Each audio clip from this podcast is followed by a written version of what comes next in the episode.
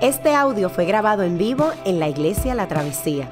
Nos alegra que puedas utilizar este recurso y esperamos que sea de bendición. Queremos que sepas que nuestra más profunda convicción, que no importando cuán útil sea esta grabación, nunca podrá sustituir la experiencia de pertenecer a una iglesia local. Sería un placer tenerte junto a nosotros en la travesía, pero de no poder ser así, nos gustaría ayudarte a encontrar una congregación donde puedas pertenecer y servir. Una vez más, nos alegra que puedas utilizar este recurso.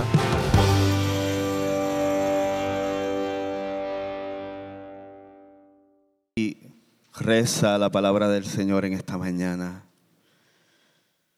Pero de ti, Belén Efrata, pequeña entre los clanes de Judá, saldrá el que gobernará a Israel. Sus orígenes se remontan hasta la antigüedad, hasta tiempos inmemoriales.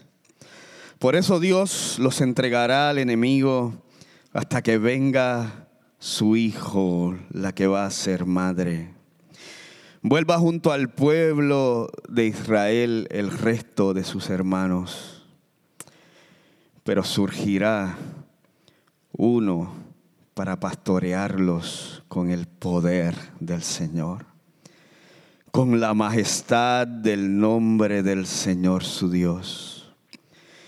Vivirán seguros porque Él dominará hasta los confines de la tierra él traerá la paz. Vamos a orar por Yamil, que va a estar predicando la palabra del Señor en esta mañana. Señor, gracias. Gracias una vez más por el privilegio de podernos sentar a escuchar tu palabra en esta mañana.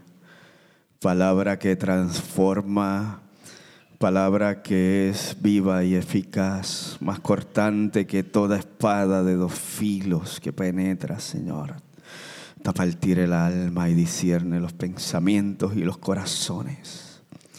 Suplicamos en el nombre de Jesucristo que uses a Yamil en esta mañana, Señor, que pueda hablar con denuedo la palabra de verdad y que sea empoderado a través de tu Espíritu Santo, Señor tu palabra transforme nuestras vidas en esta mañana, nos haga reflexionar y nos haga ser más como tú para la gloria de tu nombre y nos haga vivir en esperanza porque tú vas a traer la paz.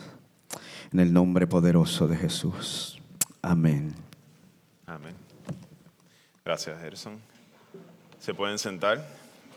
Buenos días a todos. Mi nombre es Yamir Alejandro, eh, parte del equipo ministerial de aquí de la travesía.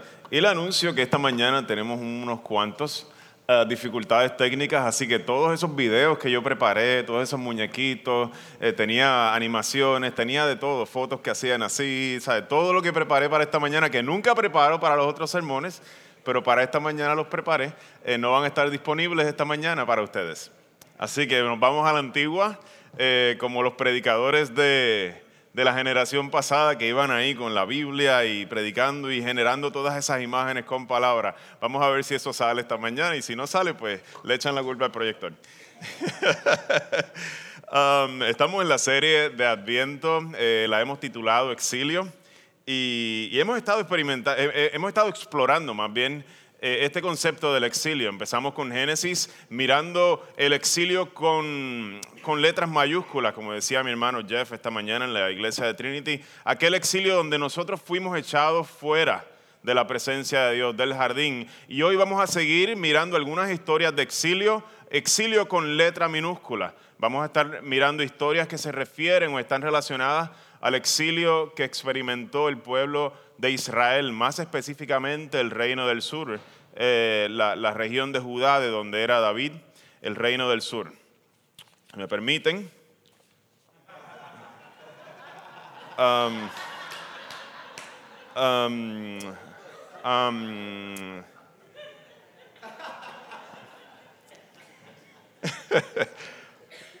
chiste interno, cualquier.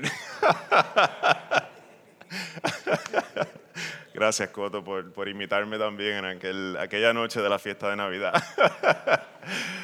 Em, ahora sí me perdí de verdad.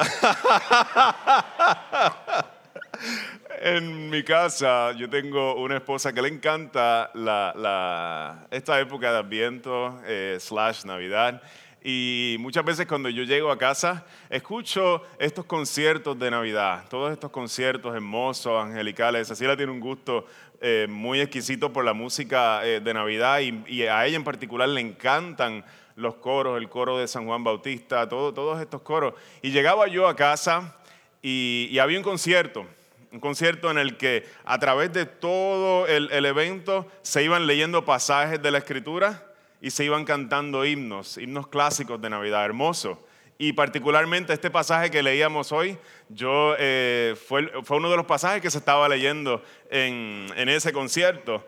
Y, y, yo decía, wow, qué, qué lindo Qué lindo suena. De ti, Belén, saldrá un gobernante que, que, dirigirá al pueblo de Israel. Y todo el contexto en que se estaba dando ese concierto era un contexto de paz, una catedral hermosa.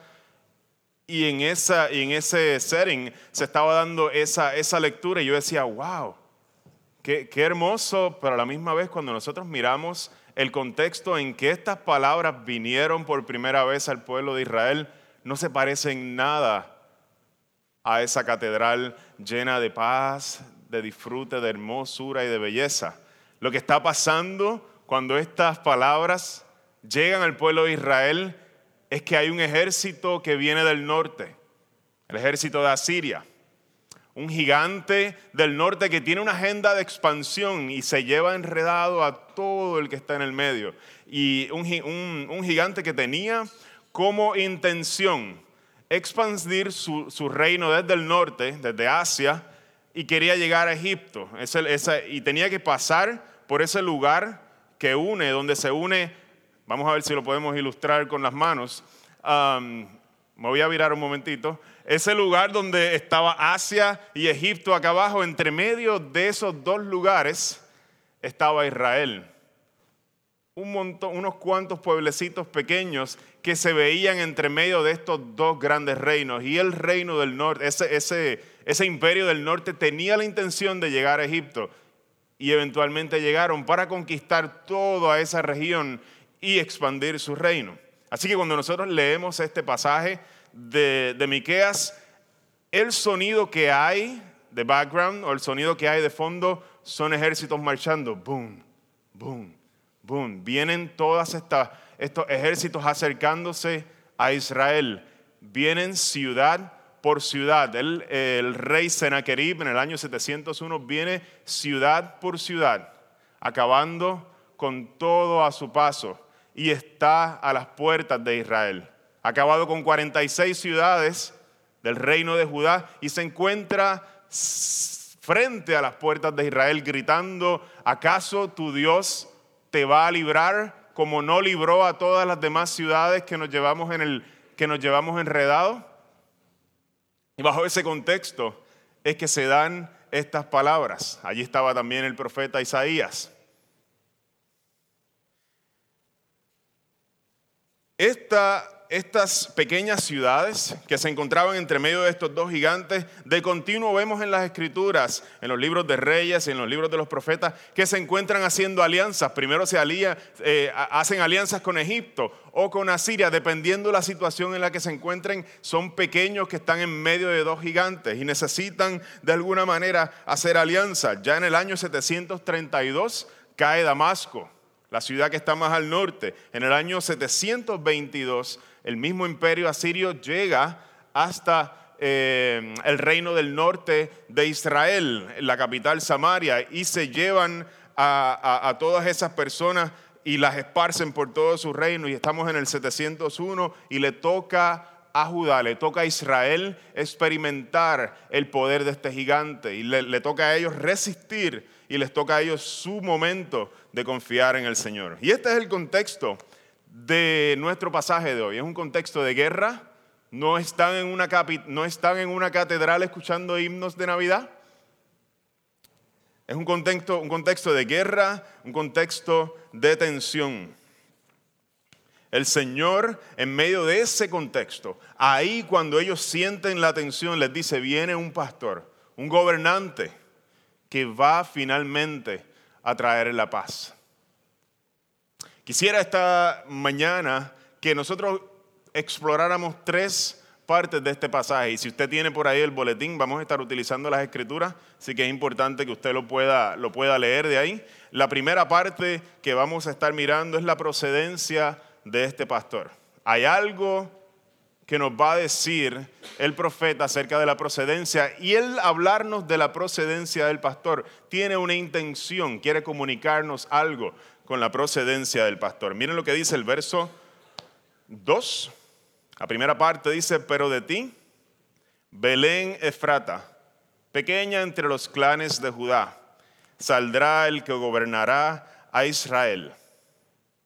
Este gobernante va a venir del mismo pueblo de uno que todas estas personas que están escuchando conocen. No sé si ustedes eh, cuando escuchan la palabra Belén tal vez venga a su mente, pero para el pueblo de Israel esta palabra era muy conocida, Belén, Efrata, de ahí va a salir uno que los va a pastorear. Para ellos, inmediatamente las historias que venían era aquel momento en que Dios escogió al rey David. Ese momento cuando el Señor le pide a Isaí, el papá de David, por medio de Samuel, el profeta, y le dice, el Señor me mandó a ungir a uno de tus hijos. Y viene Isaí bien contento y le trae a su hijo más fuerte, más grande, el más, el más apuesto, el que más experiencia tiene. Y él le dice, no, ese no es. Viene y le trae el segundo y le dice, mira, este no es tan bueno como aquel, pero el tipo está duro, el tipo, no, ese no es le sigue trayendo cada uno de sus hijos, del mejor hasta los más, hasta los menos, eh, digamos, menos capaces, hasta que no le quedan más hijos a Isaí. Y, el profeta Samuel le dice, ¿dónde está? ¿Acaso te queda algún otro hijo? Y Isaí le dice, ah, tengo uno por allá, ni se acordaba, tengo uno por allá que está cuidando las ovejas. Y precisamente ese es el que el Señor escoge. Hay algo aquí que el Señor le está comunicando a Israel. De la misma manera que pasó en aquel momento, el patrón se va a volver a repetir de ese mismo lugar insignificante, de esa misma familia, aquel que nadie se espera. De ahí el Señor va a hacer algo y va a traer salvación a Israel va a llegar envuelta de una manera que nadie se la espera. Un bebé en un pesebre. Lo conocemos, un hombre colgado de un madero. La salvación va a llegar a Israel no de la manera en que nosotros la planificaríamos. Y esto es súper importante porque nosotros tenemos que entender de que Dios nunca, nunca, nunca va a actuar de la manera en que nosotros quisiéramos que Él actuara. ¿Qué implicación tiene esto para nosotros? Que no depende el caminar cristiano de nuestras grandes habilidades, que nosotros necesitamos cultivar una humildad, al igual que ese pueblo la necesitaba, una humildad y una dependencia del Señor, porque tú y yo con nuestras habilidades no vamos a reconocer lo que Dios está haciendo en medio nuestro y sus planes en la historia. Es aprender a escuchar su voz es aprender a tener un corazón que sea humilde ante su presencia. Cuando ustedes miraran la, historia que leíamos hoy, ¿quiénes escucharon la voz de los ángeles? ¿Acaso los gobernantes? ¿Acaso Herodes no sabía que había un rey que venía? ¿Acaso los líderes del pueblo no sabían que iban a ser en Belén el gobernante? Pero no llegaron ninguno de ellos. Llegaron aquellos que menos se esperaban, aquellos que eran marginados por la sociedad y esos son los que Dios quería que llegaran a ese momento glorioso donde el Hijo de Dios se encarnaba en aquel hermoso lugar. El caminar cristiano no se trata, nunca se ha tratado y Dios quiere sacar de eso de en medio de nosotros. Lo quiere sacar de en medio que lo entendamos que no se trata de nosotros perfeccionar nuestras técnicas de vida, no se trata de nosotros traer ante el Señor todas nuestras habilidades se conoce. Trata de reconocer cada día mi necesidad profunda de Dios y cultivar un deseo por conocerle y verlo en mis caminos. No lo voy a ver con mis habilidades.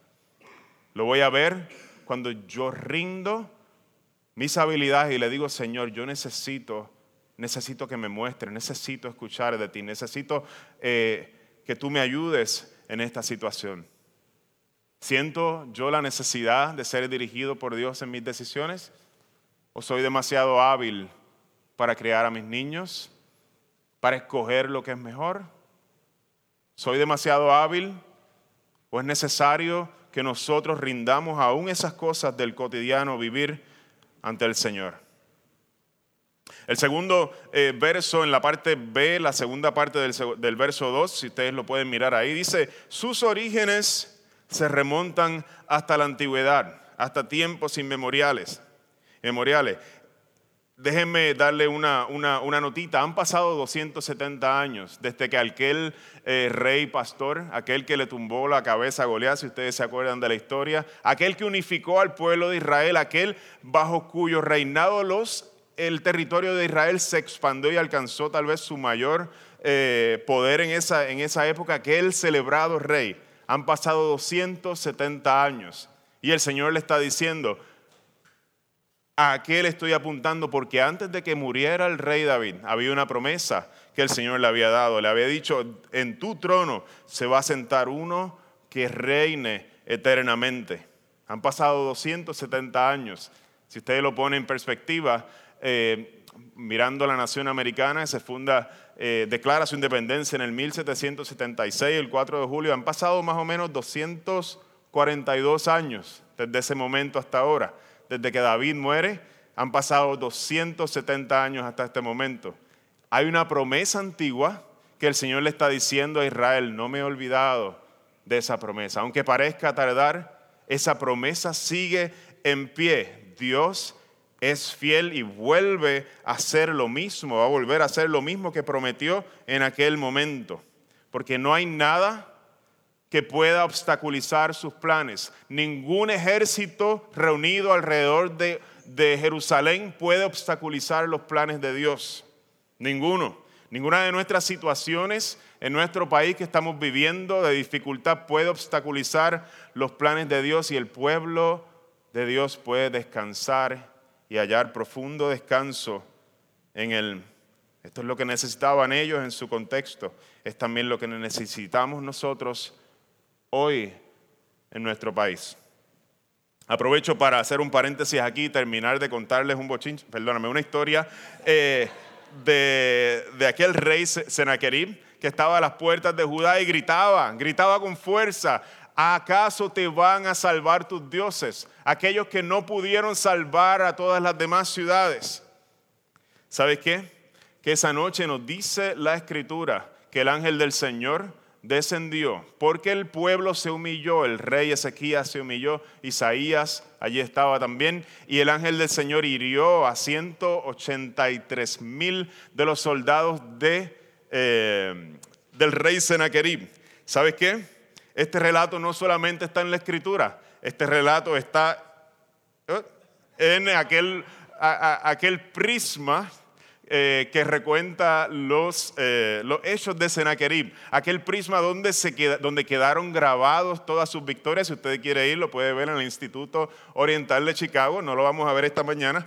Eh, está así grabado. Y en ese prisma, miren cómo Sennacherib narra lo que pasó allí.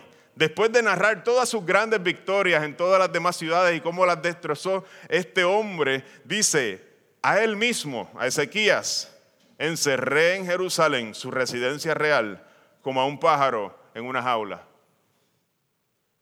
Yo no sé si ustedes se dan cuenta en los relatos de la antigüedad donde todo se exagera, esto es una manera de decir, allí salí con el rabo entre las patas.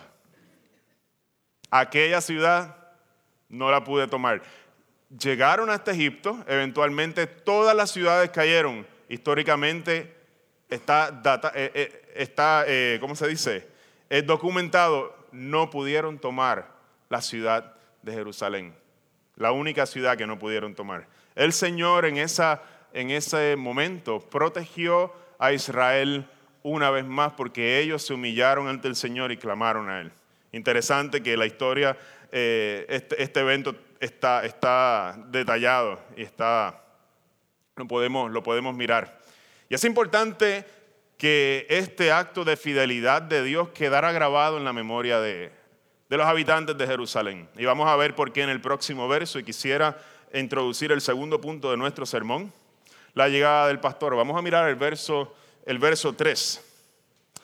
Por eso Dios los entregará al enemigo hasta que tenga su hijo la que va a ser madre y vuelva junto al pueblo de Israel el rey, el resto de sus hermanos. Ellos necesitaban escuchar y necesitaban experimentar la fidelidad de Dios porque luego de recibir la noticia de que viene uno, se va a levantar uno como David, el Señor les va a decir, pero ustedes primero van a ser entregados al enemigo. El pueblo de Israel había sido un pueblo caracterizado por la injusticia. El libro de Miqueas de principio a fin señala toda esa injusticia de una manera muy, muy cruda.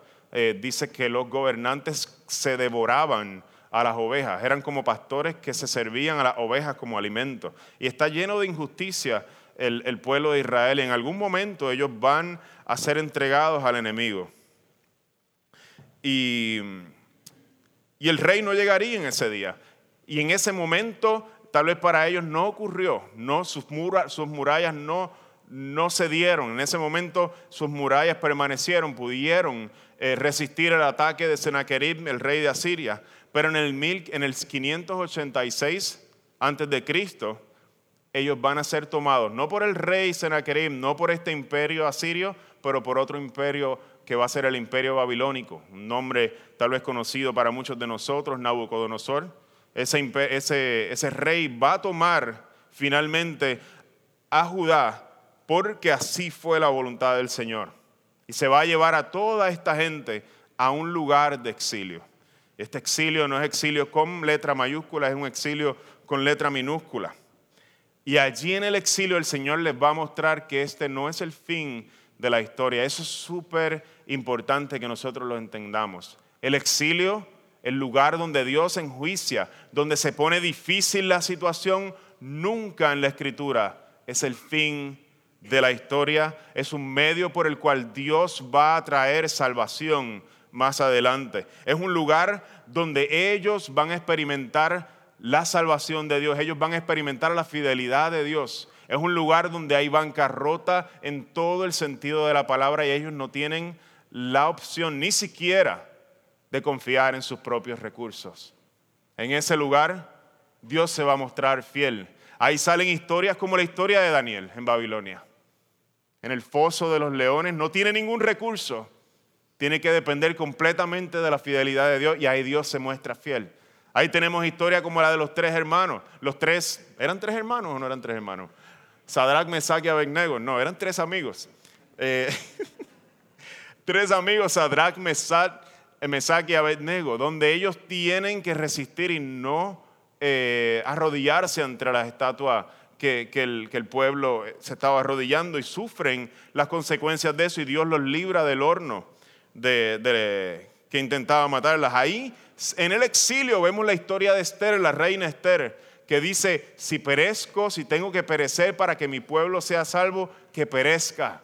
Y va y camina en fe y el Señor salva al pueblo de Israel una y otra vez. Vemos que el pueblo de Israel se ve amenazado una y otra vez, pero el exilio no es la última palabra de Dios.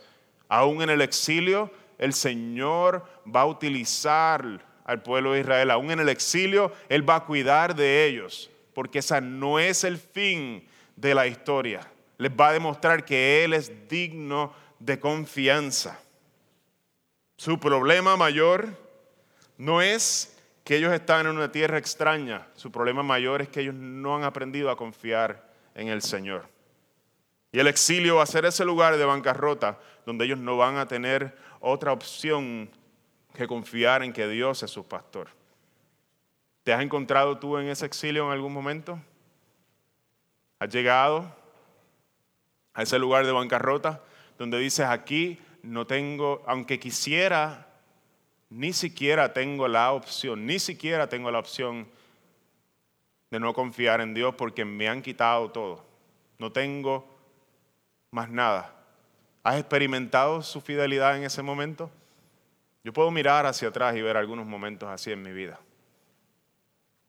¿Tienen sentido nuestra tristeza cuando nos encontramos en ese exilio? ¿Tiene sentido nuestra tristeza? ¿Acaso está Dios haciendo algo en nuestras vidas cuando llegamos a ese punto? Los antiguos dirían que sí. Daniel diría que sí.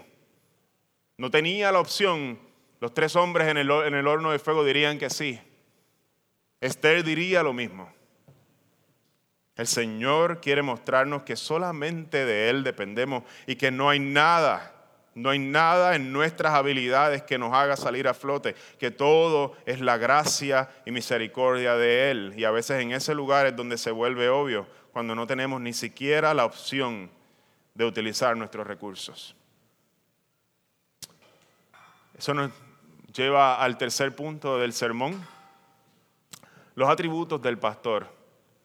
Y quisiera que antes de leer el texto, em, comenzando en el verso 4, yo quisiera hacer una descripción porque, eh, de los gobernantes de Israel, porque este texto nos va, a describir cómo es ese pastor, cuáles son sus atributos, qué cosas lo hacen diferente.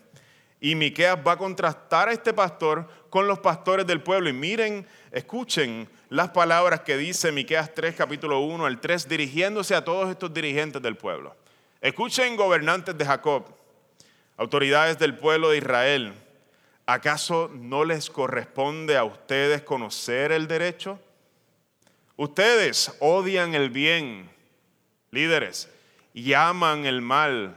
A mi pueblo le arrancan la piel del cuerpo y la carne de los huesos. Ustedes se devoran a mi pueblo, les dijo Miqueas a los pastores de Israel. Estos pastores utilizaban su posición de poder, su posición de influencia para alimentarse de sus ovejas. Su, deshonestidad literalmente y su corrupción estaba trayendo muerte al pueblo. ¿Acaso no has visto tú eso en las naciones? ¿No has visto tú eso en tu propio país? ¿No lo has visto replicado en distintos países donde la corrupción trae muerte al pueblo?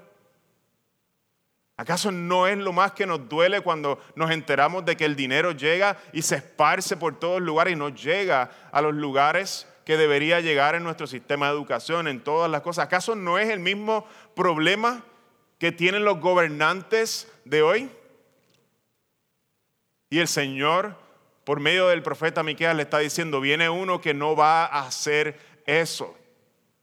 Han pasado miles de años desde Miqueas y el problema sigue siendo el mismo. Sigan tratando los seres humanos de deshacerse de su propia corrupción. No van a poder.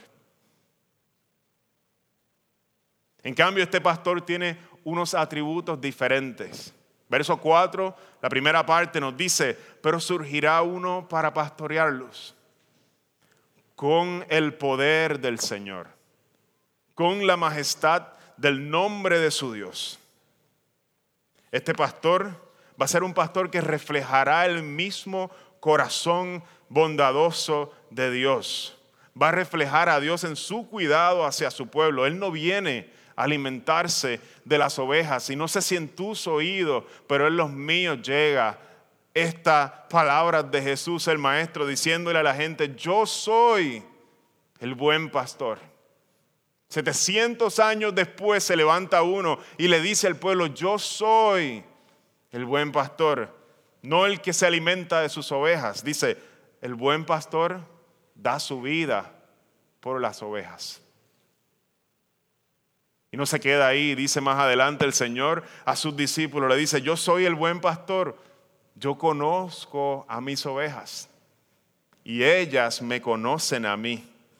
Así como el Padre me conoce a mí y yo lo conozco, a Él doy y yo doy mi vida por las ovejas. ¿Ese es tu pastor esta mañana? Aún en medio de todos estos líderes que buscan llenarse sus bolsillos, buscan engrandecerse con su poder, el Señor nos dice, yo soy tu pastor. Estoy sentado muy por encima de todos los líderes de la tierra. Y así como el Salmo 23 decía, tú y yo podemos decir, el Señor, a pesar de toda esta realidad que yo puedo ver en, medio de todo, el Señor es mi pastor. Él refleja a Dios mismo. Nada me falta. Aunque yo ande aún en el momento de donde mi, vida esté siendo amenazada, como es la vida de nuestros hermanos en China ahora mismo, aún en ese momento, aún bajo esas circunstancias, su poder nos cuida y nos ayuda aún a aceptar esas circunstancias de dolor y nos ayuda a caminar en medio del valle de sombra de muerte y nos, nos alcanza en medio de esas situaciones. El Señor es nuestro pastor Podemos experimentar su cuidado como el salmista. Podemos descansar en verdes pastos. Él tiene cuidado de sus ovejas.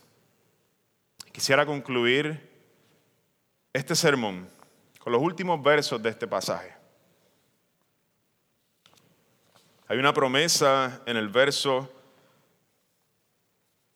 en el verso 4, al final del verso 4 y principio del verso 5. Dice, le dice Miqueas al pueblo, ustedes vivirán seguros, porque Él dominará hasta los confines de la tierra. Él traerá la paz.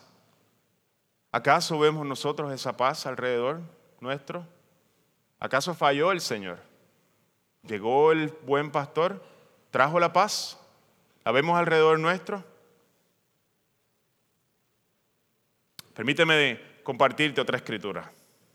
Isaías capítulo 53, cuando vio a este siervo sufriente, dijo las siguientes palabras, cuando lo miraba sufrir, todavía no había llegado a nuestro mundo. Él dice, mas él herido fue por nuestras rebeliones, él fue molido por nuestros pecados y el castigo de nuestra paz. El castigo de nuestra paz fue sobre él y por sus llagas nosotros fuimos, nosotros fuimos curados. A pesar de que todavía nosotros no vemos esa paz reflejada en el mundo, ya hay parte de esa paz que nosotros podemos experimentar. No somos enemigos de Dios. Ya no somos sus enemigos. Él es nuestro pastor y aquel, aquella barrera que nos dividía ya no nos divide más. Y Dios se llama nuestro Padre y lo podemos acceder a Él como nosotros, como si fuéramos, como somos sus hijos. Tenemos paz para con Dios, nos dice el apóstol Pablo, por medio de Cristo Jesús. Esa paz ha sido restaurada. Pero el concepto de paz, shalom, no solamente se refiere a una paz que es vertical, sino también se refiere a una paz que es horizontal, donde hallamos armonía y paz aún con los que no están a nuestro lado. Y no solamente con las personas, sino con todo el resto del orden creado. Y todavía todo eso no ha sido cumplido. Pero ¿acaso no has experimentado tú? Esa paz que sobrepasa todo entendimiento, no sé si te ha pasado, que has llegado al fin de una situación y tú dices, Señor, no tengo otro remedio que echarme a llorar y clamar a ti y simplemente descansar y la paz de Dios reposa sobre tu vida, aún en los momentos más adversos, esa paz que sobrepasa todo entendimiento de saber de que no hay nada que se le escape al Señor que aunque yo trate, sé que yo no puedo mantener todas las cosas en orden, pero el Señor, aun cuando yo fallo y aun cuando yo soy infiel y aun en las circunstancias que yo mismo creo y los problemas que yo mismo me busco, aún allí yo sé que Él tiene cuidado de mí y me da de su paz. ¿Acaso no es el Señor quien calma las tormentas que hay en tu corazón? ¿Cuántas veces cuando has abierto la escritura cuando un hermano ha hablado a tu vida y te ha traído una palabra de parte de Dios. ¿Acaso no es esa palabra que decía Gerson, viva y eficaz, la que calma las tormentas que hay en tu corazón? ¿O estoy hablando de una experiencia que es solo propia? ¿Acaso no has ido en oración al Señor presentando todas tus regueros de, que, has, que has hecho y has encontrado que el Señor te ama aun cuando tú no has dado la talla? ¿Acaso en medio de la persecución no han encontrado esa paz que sobrepasa todo entendimiento nuestros hermanos allá en China? Y a través de la historia, Él es el príncipe de paz. Ya no somos enemigos de Dios. Cristo nos ha puesto en paz con el Padre. Pero sabes, esa paz cuando es verdadera, no solamente se disfruta verticalmente, empieza a reflejarse horizontalmente. Nosotros hemos sido reconciliados por un precio que no pagamos. Y aquellos que disfrutan de la paz con Dios son contagiados de su amor, quieren ser como Él. Buscan estar en paz con sus hermanos. No van a estar tranquilos hasta que busquen reconciliarse con los demás. Y esto es como un anticipo que el Señor nos da de lo que viene cuando el Señor regrese en su trono, cuando el Señor regrese, se abran los cielos y regrese a reinar en esta tierra. Él nos llama a nosotros, a los cristianos, a vivir como si ya eso fuera una realidad. Ese momento donde la paz se va a experimentar, el shalom se va a experimentar en todas las dimensiones de la vida. En esa, en esa visión de vida nosotros, el Señor nos llama a vivir desde ahora. ¿Qué acciones concretas Dios te está llamando a tomar en esta semana, en este mes? tal vez en este año, para buscar la reconciliación. Como alguien reconciliado, alguien que busca la reconciliación, que busca restaurar la paz. Eso es parte de tu vida ahora que tú eres creyente, ahora que has sido reconciliado con Dios. Y el reino de Dios se hace evidente cuando los cristianos buscan la paz, buscan reconciliar, buscan restaurar las relaciones que están rotas. El Espíritu de Dios nos capacita en este proceso.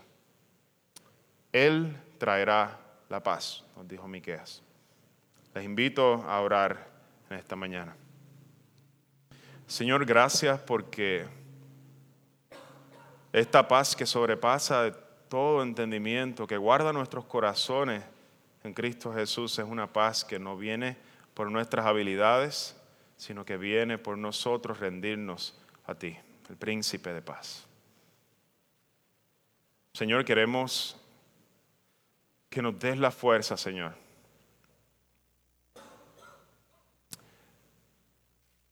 Perdona nuestros pecados, Señor, nuestras ofensas, como también nosotros perdonamos a los que nos ofenden. Que no se quede esa paz, Señor, guardada en lo privado, Señor.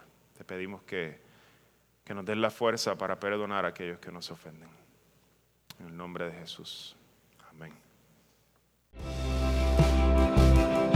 Qué bueno que pudiste escuchar esta grabación.